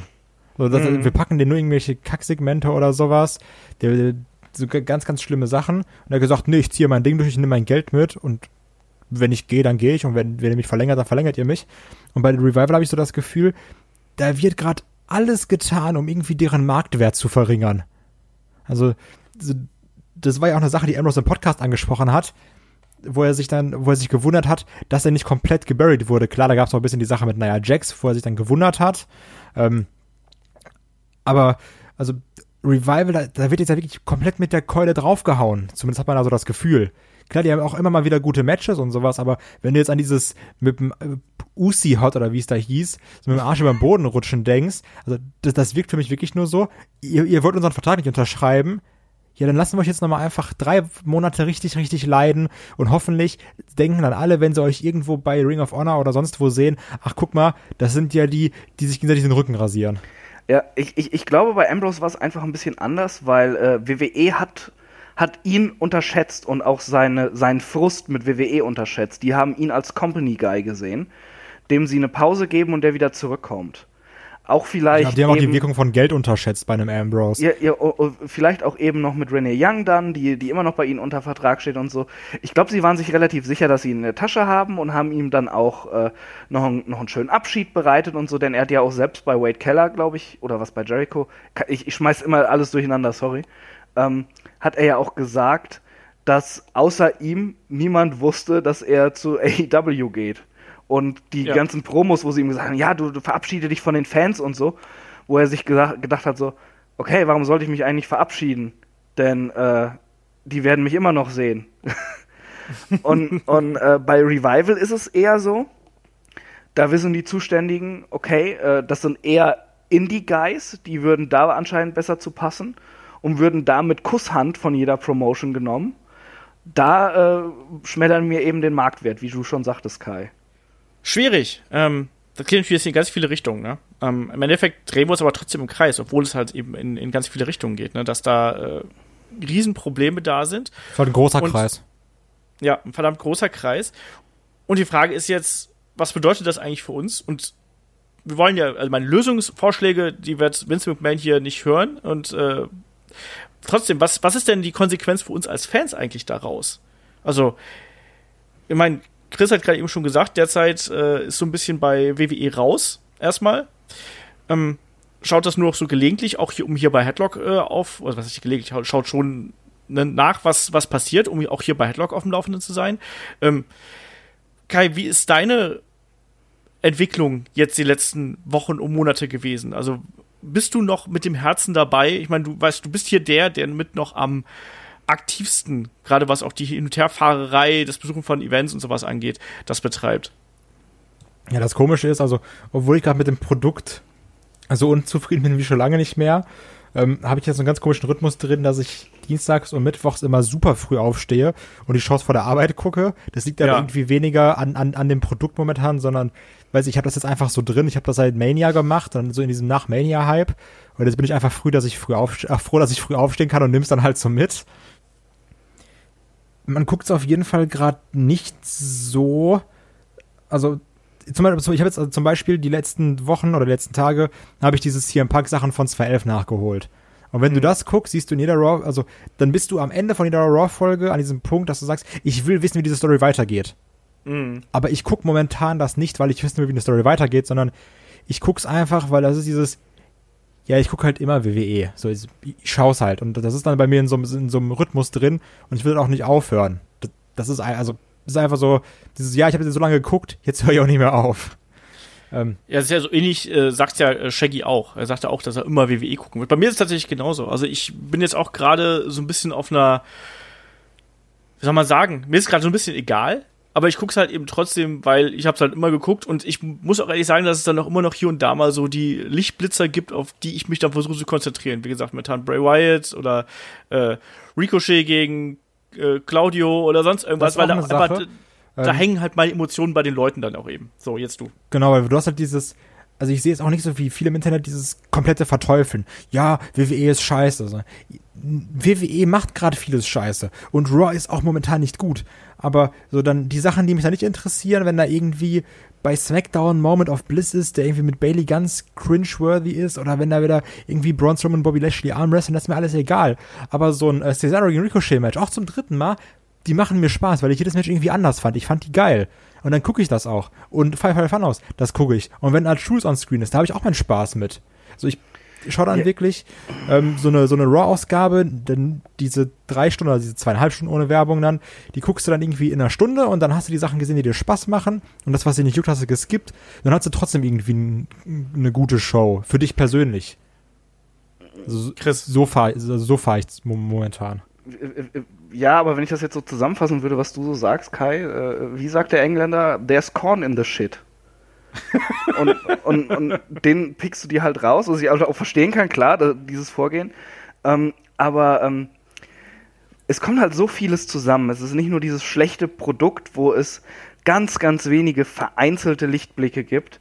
Es ist halt auch noch das äh, in der Außenwirkung, was sie da fahren. Und da Ja. muss ich momentan tatsächlich doch sagen, äh, doch, ich finde WWE echt scheiße gerade.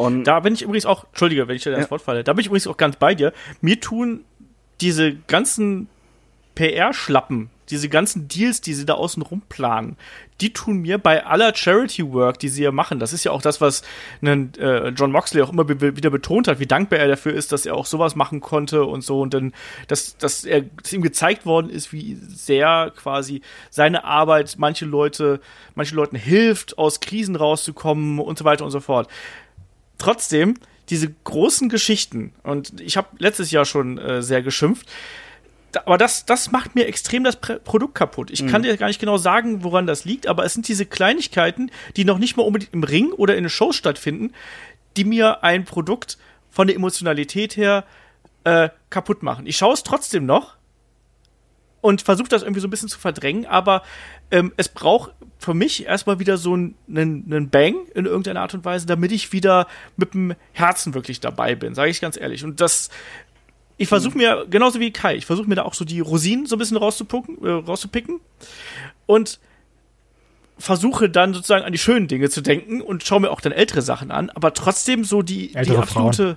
genau, ähm, die äh, absolute Emotionalität für das Produkt ist derzeit nicht da. Aber dafür gibt es ja zum Glück auch genug anderes. Das haben wir übrigens auch im letzten Frust-Podcast gesagt. Man kann sich ja auch noch was anderes anschauen. Besonders um jetzt, wo AW groß, groß wird oder, oder an den Start geht. Ja, ähm, die Frage, genau, eine, eine interessante äh, Frage. Ich glaube, Chris wollte, willst, willst, du noch was sagen? Ich, ich wollte noch was sagen, tatsächlich. Dann ja. Also, also beim, ich stimme dir dazu, diese Emotionalität ist sehr äh, verschwunden. Ähm, bei den Wochenshows, Raw, SmackDown, also, puh, ich kann das wirklich nur noch im Schnelldurchgang irgendwie ertragen oder, oder dass ich mir gewisse Sachen auf YouTube angucke. Ich habe jetzt schon sehr lange keine komplette Show mehr gesehen. Das, ich ertrage es nicht, weil es so belanglos und schlecht ist. Und ähm, klar, dann hat man noch NXT und NXT UK, wo Wrestler sind, die ich sehr schätze, die auch vernünftig gefördert werden, wo geile Matches rauskommen. Also das letzte Takeover jetzt wieder war eine klasse Show. Braucht man nicht lange drüber reden. Aber ich merke tatsächlich, auch da äh, lässt die Emotionalität nach. Weil ja. auf der einen Seite ist es eben dieser Konzern WWE, der mir momentan sehr auf den Zeiger geht. Und dann ist auch gleichzeitig, äh, du, du genießt so, so ein Match Adam Cole gegen Johnny Gargano und denkst, schon geil. Aber Gott, scheiße, irgendwann kommen die ins Main Roster. Mhm. Dann, dann, brauchst du dir das nicht mehr angucken. Und das ist halt einfach so schade und die, dieses, ja, das Produkt, die Firma, da ist so, im, so viel im Argen und äh, so viele Sachen, die, die ich wirklich richtig kacke finde, dass ich, wenn ich Wrestling gucken will, dann eben auch auf andere Sachen mittlerweile ausweiche. Also, ich weiß, sehr bekannt, ich bin großer Progress-Fan, die haben Shows, New Japan macht was, Ring of Honor, AEW kommt. Ist, ähm, da muss ich mir irgendwie meinen Wrestling-Kick holen und bei WWE das eher dann so teilnahmslos irgendwie halbwegs verfolgen und da, um dann vielleicht wieder einsteigen zu können, wenn sich mal was bessert. Aber ja, wie gesagt, momentan, ich habe auch keine Lust, denen mein Geld zu geben. Das finde ich eben auch, da haben wir äh, letzte Woche auch drüber gesprochen. Ich habe wirklich den Eindruck, dass diese WWE-Krise mit allem, was dazugehört, tatsächlich auch so ein bisschen auf die anderen Promotions, selbst die Partner-Promotions so ein bisschen abstrahlt. Also sowohl auf äh, NXT und NXT UK. Ich finde NXT UK momentan cool. Allein die Geschichte mit dem Imperium und so finde ich cool, weil ich alle, alle Jungs, die da mit äh, beteiligt sind, irgendwie total spannend finde. NXT finde ich spannend, hat aber, finde ich, derzeit auch so ein bisschen an Flow verloren. Da hat man eben auch gemerkt, dass, dass der Kader quasi munter zerpflückt worden ist. Aber man merkt ja schon, gerade bei diesen Core-Wrestling-Fans, nenne ich es jetzt einfach mal, dass da schon so ein bisschen was im Argen liegt. Man hat sich da schon ein bisschen was vergraut. Und Kai, hast du den Eindruck, dass die Krise von WWE auch so ein bisschen auf die auf andere Produkte im eigenen Hause abstrahlt? Ja, also was sei also Krise insofern? Ich finde die Produkte sind auf jeden Fall sehr gut. Also gerade jetzt bei NXT und NXT UK.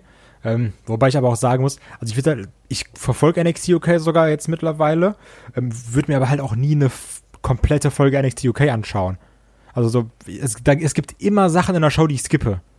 Also hm. diese, so auch bei NXT haben die so, ach so, ach, das gerade interessiert mich nicht. So wie so ein Corner Reeves, ja komm, das juckt mich jetzt nicht, das skippe ich. Also es gibt, also eigentlich gibt es nie eine Folge, die ich komplett, komplett schaue. Ich mache nie an und am Ende mache ich aus. Ich bin immer so, ach nee, das interessiert mich gerade nicht. Also ich pick mir häufig irgendwie die Sachen raus, die mich mitnehmen und das, was mich nicht interessiert, das, das lasse ich liegen, weil gerade so heutzutage, du hast eine Million Wege, dich zu unterhalten, so dann muss ich mir nicht irgendwie eine Promo angucken von jemandem, der, der mich nicht interessiert.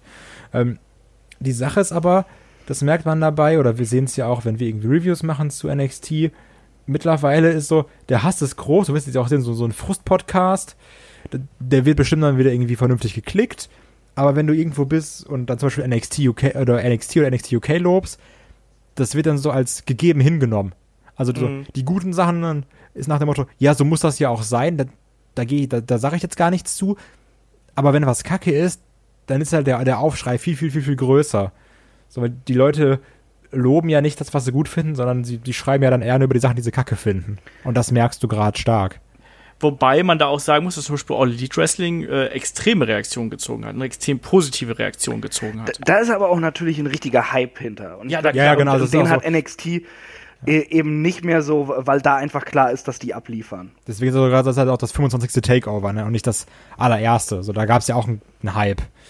Deswegen, also, Das stimmt. da muss man halt auch mal sehen, wie dann All Elite Wrestling in einem Jahr aussieht, wenn es da mal ein paar Weeklies gab und sowas, ne? Also, Das sowieso. Da haben wir auch gleich noch eine passende Frage dazu. Ähm, da werden wir gleich noch ganz kurz drüber sprechen. Ähm, ich weiß gerade gar nicht, wo wir jetzt hier aus diesem äh, Podcast oder aus dem Hauptthema gerade so richtig rauskommen, weil normalerweise versuchen wir ja immer so auf einer absolut positiven Note zu enden. Aber äh, derzeit ist so ein bisschen Krisenstimmung einfach angesagt. Ähm, das muss man vielleicht auch einfach mal akzeptieren. Die Frage ist, glaubt ihr, das wird noch mal in die andere Richtung ausschlagen? Ist es einfach gerade so ein Tal, durch das wir wandern? Und glaubt ihr, da äh, gibt es noch mal die Trendwende?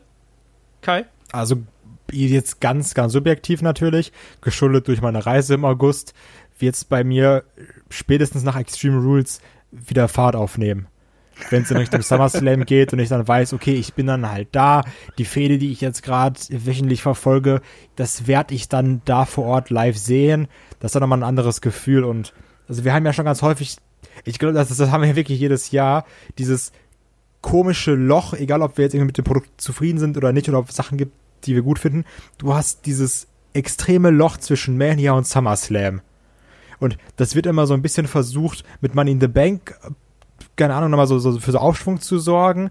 Das klappt auch häufig, weil wir auch wirklich oft gute Money in the Bank Matches haben. Zum Beispiel jetzt auch, ich finde zum Beispiel, dass über AJ gegen Rollins viel zu wenig geredet wurde im Internet, weil das einfach mal noch ein fantastisches Match war.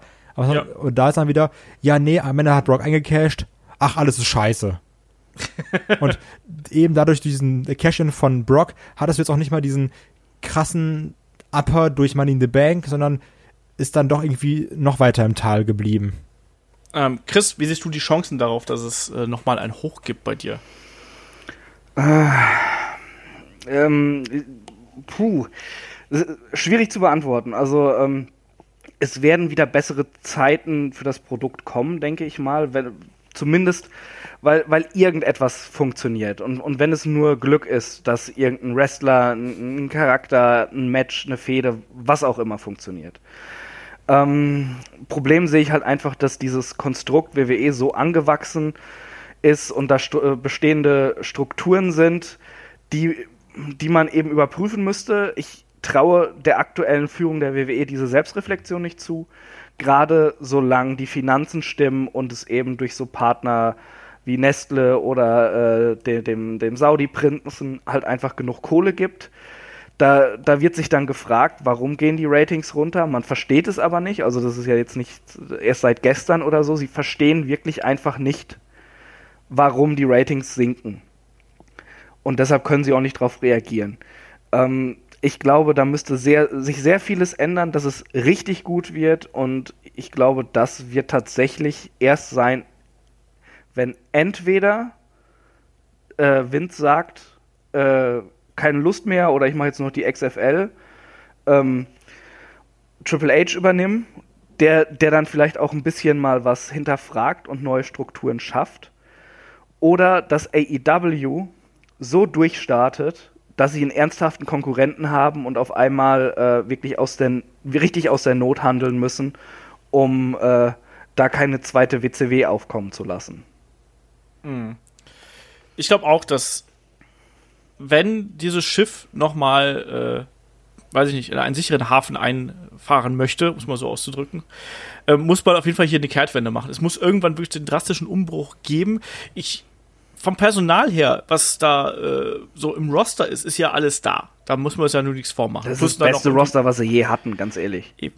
Eben, plus man hat ja auch noch ein paar Leute in der Hinterhand, das muss man auch mal sagen. Also man hat das Geld, man hat das Talent, aber die Strukturen halten letztlich das Produkt derzeit davon ab, dass es eben so durchstartet, wie sich das manch einer wünschen würde. Ähm, und ich glaube auch, dass da ein drastischer äh, Neustart irgendwo her muss und dass da auch ein Wechsel sowohl an der Spitze als auch in der Philosophie teilweise vorgenommen werden muss. Das wird, wie Chris schon gerade gesagt hat, das wird nicht von heute auf morgen passieren, aber ich bin ein positiver Mensch und hoffe einfach, dass es vielleicht von heute auf über übermorgen äh, irgendwie äh, sich verändern kann. Ähm, und schauen wir einfach mal. Ich will nicht, dass äh, quasi so eine Geschichte jetzt einfach so vor die Wand gefahren wird und man dann irgendwann sagt, so, ich habe jetzt keinen Bock mehr auf Wrestling oder ich habe keinen Bock mehr auf WWE. Das wird äh, ich weiß, dass es ganz vielen Leuten schon so gegangen ist, die, es, die, die man quasi in den letzten vielen Jahren vergrault hat, so ein bisschen. Ähm, da habe ich aber keinen Bock drauf. und deswegen sage ich, da muss irgendwann jetzt einfach der Punkt kommen. Tatsächlich sehe ich die XFL als Chance für WWE an, mhm. weil da nämlich ein äh, Vince McMahon nicht bei, auf beiden Hochzeiten gleichzeitig tanzen kann. Das wird nicht Menschen möglich sein, dass das geht. Und ich glaube, dass dann irgendwann einfach dieser äh, Wechsel stattfinden wird und dass sich das dann auch langsam auf das Produkt positiv auswirken wird. Es, das ist meine Hoffnung. Es sei denn natürlich, er, er setzt seinen Speichellecker Kevin Dunn dann dafür ein, der, der alles macht, äh, was Vince machen würde. Das glaube ich aber nicht. Ich glaube, die Hierarchie ist anders tatsächlich. Das hoffe aber, ich. Ja, ich, das glaube das glaub ich schon. Also mal abwarten. Also auch da vielleicht mit dem Wechsel zu Fox. Es gab ja dann auch letztens die Geschichte, dass wir ja auch noch Triple H und Stephanie in prominenter Position gegen Cody und Brandy sehen sollen. Ich bin gespannt, wie sich das in diesem Jahr entwickelt. Also es ist eine rasante Entwicklung, die wir hier die letzten Jahre durchgemacht haben. Wir waren irgendwo mit dabei. Für WWE ging es natürlich nach unten, aber uns sind jetzt auch zuletzt so viele Zitate um die Ohren gehauen worden, unter anderem, glaube ich, auch eines von mir, wo, wo wir gefragt worden sind, kriegen wir noch mal so einen Konkurrenzkampf? wo ich gesagt habe, vielleicht in zehn Jahren oder so, wenn irgendein Bekloppter genug Geld ins Wrestling gesteckt hat. Und zack. kurze Zeit später ist es schon soweit. Also man weiß nie, was da passiert und das kann sich eben auch alles ganz schnell drehen. Und der Typ muss Mal ziemlich bekloppt sein. Der hat ja auch Geld in die Jaguars und Fulham gepumpt. ja, äh, wie dem auch sei, ich glaube, wir machen jetzt hier erstmal Deckel auf das Hauptthema und beantworten noch ein paar Fragen. So, ein paar, bevor hier die äh, weiß ich nicht, Tropfen von der Decke fallen, weil es so warm hier in meiner Bude ist. Ähm, ihr wisst, Fragen schickt ihr an fragen at headlock.de oder äh, schaut einfach bei YouTube, Facebook, äh, Twitter, Instagram oder sonst irgendwas vorbei und schreibt uns da einfach an. Das haben wieder einige gemacht und äh, wieder hier, der, der Kollege, die Mathe ist heilig. Ich habe vergessen, wie er mit richtigem Namen heißt. Auf jeden Fall hat es bei YouTube angeschrieben, hat sich unseren alten Jericho-Podcast angehört und äh, da waren wir uns noch sicher, dass Chris Jericho in die Hall of Fame aufgenommen würde. Und ist hier, glaube ich, auch eigentlich jeder andere auch. Aber jetzt, nachdem er natürlich bei All Elite Wrestling ist, wird das garantiert nicht ganz so einfach werden. Ähm, ja, Chris, ich glaube, du warst damals sogar beim Jericho-Podcast dabei, wenn ich mich nicht komplett täusche. Ja, war ich. Äh, glaubst du, wir sehen einen Chris Jericho äh, in absehbarer Zeit in der Hall of Fame? Ich sehe das tatsächlich genauso wie äh, der Kollege, die Mathe ist heilig.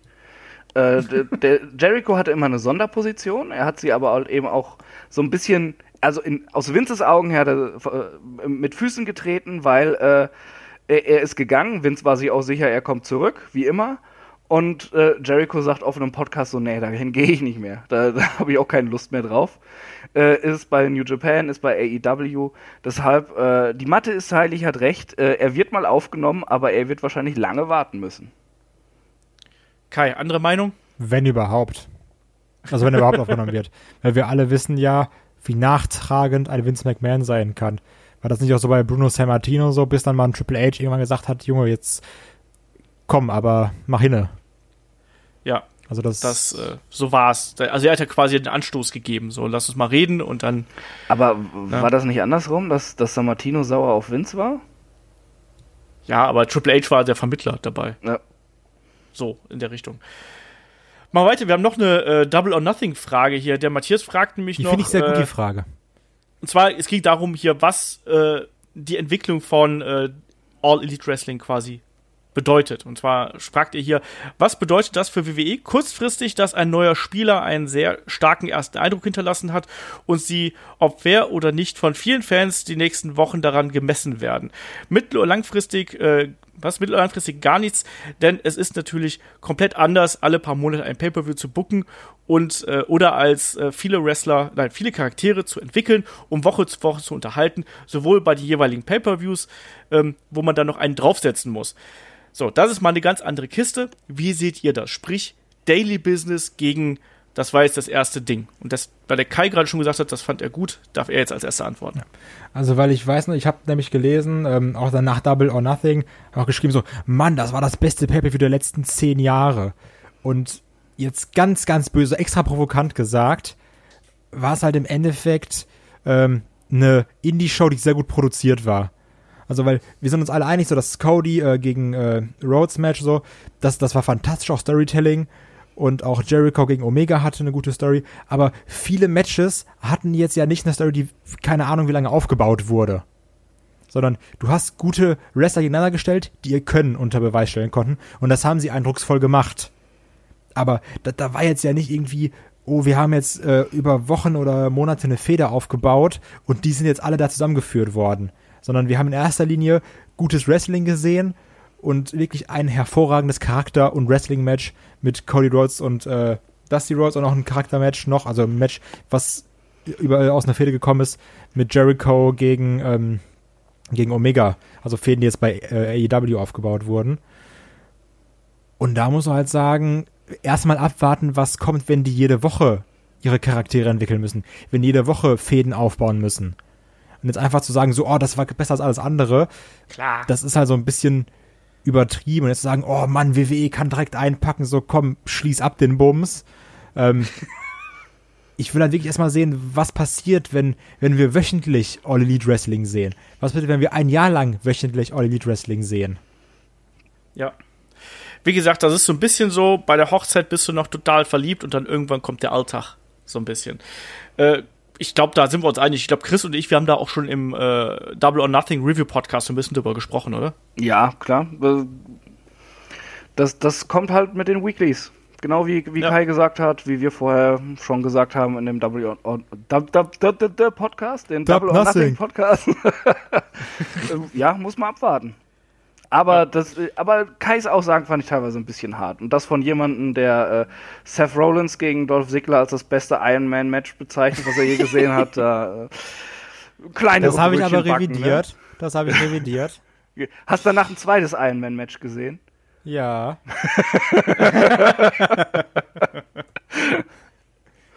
Ja, also Eins von äh, das David haben wir auch schon. Starr. Ja, Oh Gott. Zwei Stunden gegen äh, Dave Christ oder so. Ähm, der Herr V hat noch gefragt, äh, wieso darf Adam Cole eigentlich den Panama Sunrise, also den Canadian Destroyer, zeigen, wo doch der Piledriver als verboten gilt? Wisst ihr das? Da gibt es nämlich tatsächlich eine Ausnahmeregelung. Kai, hast du das mitbekommen? Canadian Destroyer sind einfach cool und dürfen trotzdem gemacht werden. Nee, wie ich wie ich im Internet gelesen habe, können sich wohl, also müssen die quasi vorher anmelden, wenn sie so eine Aktion zeigen wollen. Dann kriegen sie einen Passierschein A38. Wollte ich gerade sagen, also zum Abend einmal stempeln. So, ja, ich würde jetzt mal gerne Piledriver zeigen. Ja, dann müssen sie einmal ganz kurz dahin zum Schalter, müssen sie Nummer ziehen, nehmen sie da vorne Platz und dann werden sie gleich da oben auf dem Bildschirm aufgerufen. Na, bitte einfach warten. Wasser und Kaffee stehen da vorne. Ja, genau. So ist das. Ähm, Kommst du rein, abgelehnt. genau, können wir uns auch einfach so schnell abschließen. Also es gibt wohl einzelne Wrestler, die äh, dürfen das zeigen, die gehen dann quasi zu den äh, jeweiligen äh, Kollegen hin und sagen, hör mal, wir machen das, wir sprechen das ab und dann geht das. Ähm, der Jane fragt per Facebook, äh, wie ist eigentlich eure Meinung über Rhino und er würde gerne mal einen Podcast zu ihm hören. Und ich finde, Rhino ist eigentlich ein geiler Kandidat für die Helden aus der zweiten Reihe. Der war nie WWE-Champion oder sonst irgendwas, war ECW-Champion, sogar der letzte. Wäre eigentlich ein cooles Thema. War das nicht Und Ezekiel weil- Jackson? Nein, das war. Nein, oh, Alter! Boah, Kai. Der wahre ECW-Champion meinst du wohl, war, war Ezekiel Jackson. Boah. Wenn ich dich aus der, wenn das nicht so viel Geklicke bedeuten würde, würde ich dich jetzt aus der Unterhaltung rausschmeißen. Ähm, deswegen ignoriere ich dich jetzt einfach. Äh, Chris, wollen wir über Rhino, Rhino reden? Das können wir tatsächlich tun, ja. Ich, also, also ich glaube, so, so ein einzelner Karriere-Podcast, so ein ganz großer, wie wir das für ein, für ein Jericho oder ein HBK gemacht haben, äh, das wäre mit Rhino ein bisschen zu viel, aber äh, wirklich perfekt für die Helden aus der zweiten Reihe. Ich, vielleicht würde ich da dann sogar mal mitmachen. Ja. Wie ist denn deine Meinung zu Rhino? Ähm, puh, äh, ich, ich habe lange gebraucht, um ihn äh, zu schätzen zu wissen.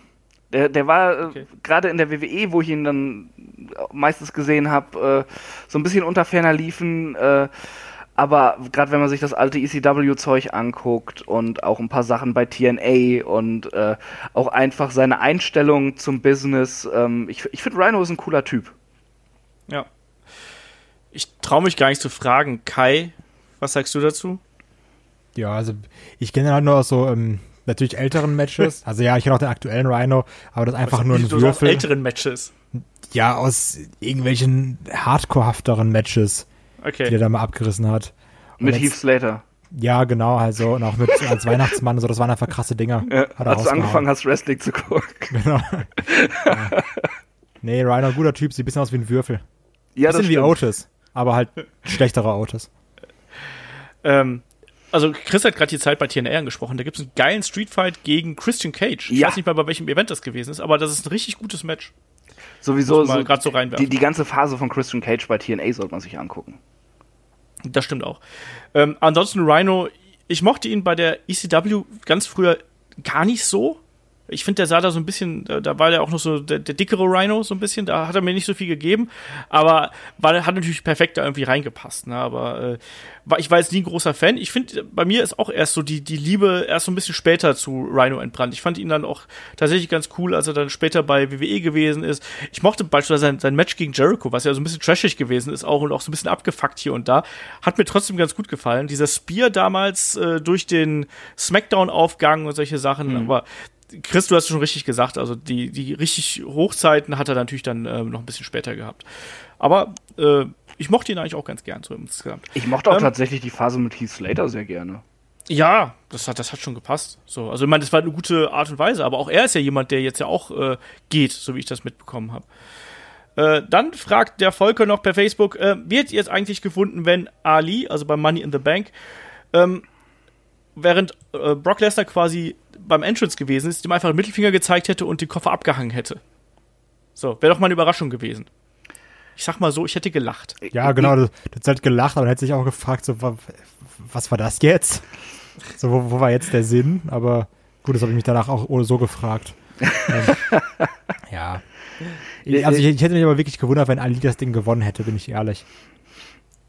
Ja, wäre halt ein schöner Feel-Good-Moment geworden, aber es hätte natürlich dann jetzt hier nicht so recht äh, irgendwie gepasst. Also, das ist ja so, tatsächlich diese Frage habe ich tatsächlich, das habe ich im Folge auch schon geschrieben, die habe ich tatsächlich mehrfach bekommen. So, wa- was, was hätte denn Brock Lesnar gemacht, wenn Ali einfach den, den äh, Koffer abgenommen hätte? Ali totgeschlagen. ich glaube eher, dass dann, äh, dass er am Ende oder am Ende des Abends seine Papiere hätte nehmen können und einfach hätte nach Hause gehen können. Wahrscheinlich. So.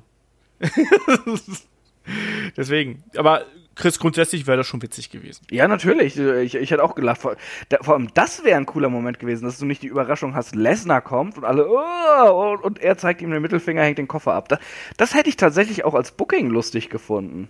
Aber, aber dann halt nicht mit Ali, sondern mit einem anderen Charakter, finde ich.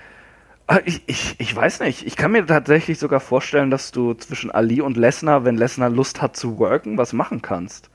Weil ich, 316. Ich, ich, ich finde, äh, nein, nee, ich, ich, ich finde tatsächlich, äh, in Ali steckt unfassbar viel Potenzial. Ja, der ist ein richtig guter Wrestler, ich sehe den super gerne.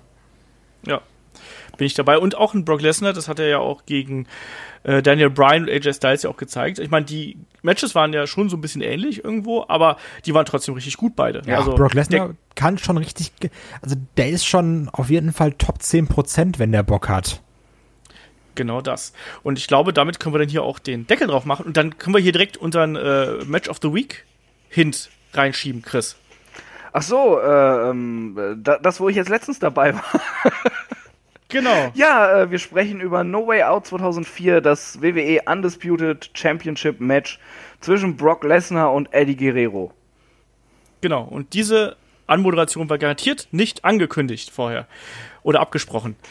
Ähm, genau, ansonsten, liebe Leute, wenn ihr mehr von uns haben wollt, natürlich auf Patreon und Steady, da äh, haben wir jetzt, wie Chris schon sagt, jetzt zum Wochenende gibt's das äh, Match of the Week, Brock Lesnar gegen Eddie Guerrero. Wir haben jetzt vergangene Woche auch äh, mal wieder einen WXW-Podcast, äh, den gibt's schon ab zwei Dollar äh, auf Patreon, ähm, mal wieder online gestellt äh, zu WXW Superstars of Wrestling, wo Kai und ich ja letzte Woche zugegen waren. Und ja, auch ansonsten, ne? Die Helden aus der zweiten Reihe mit Jake Snake Roberts, äh, Headlock, Cross, Radio Nukular, ganz viel Kram gibt's da. Schaut da gern vorbei und unterstützt uns da. Ähm, bei uns geht's nächste Woche natürlich äh, weiter erstmal mit dem Review-Podcast zu WWE Super Showdown. Den holen wir dann jetzt unter der Woche nach, äh, einfach weil es dann besser in den Plan passt. So, ganz einfach, weil ich jetzt in Urlaub bin. Übers Pfingstwochenende und dann äh, keine Zeit habe, mir Super Showdown anzuschauen. Ja, wie dem auch sei. Auf jeden Fall machen wir das einfach dann nächste Woche, holen wir dann nach. Und in dem Sinne äh, sage ich Dankeschön, Chris, Dankeschön, liebster Kai und wir hören uns nächste Woche wieder. Macht's gut, bis dahin, tschüss. Ciao. Tschüss.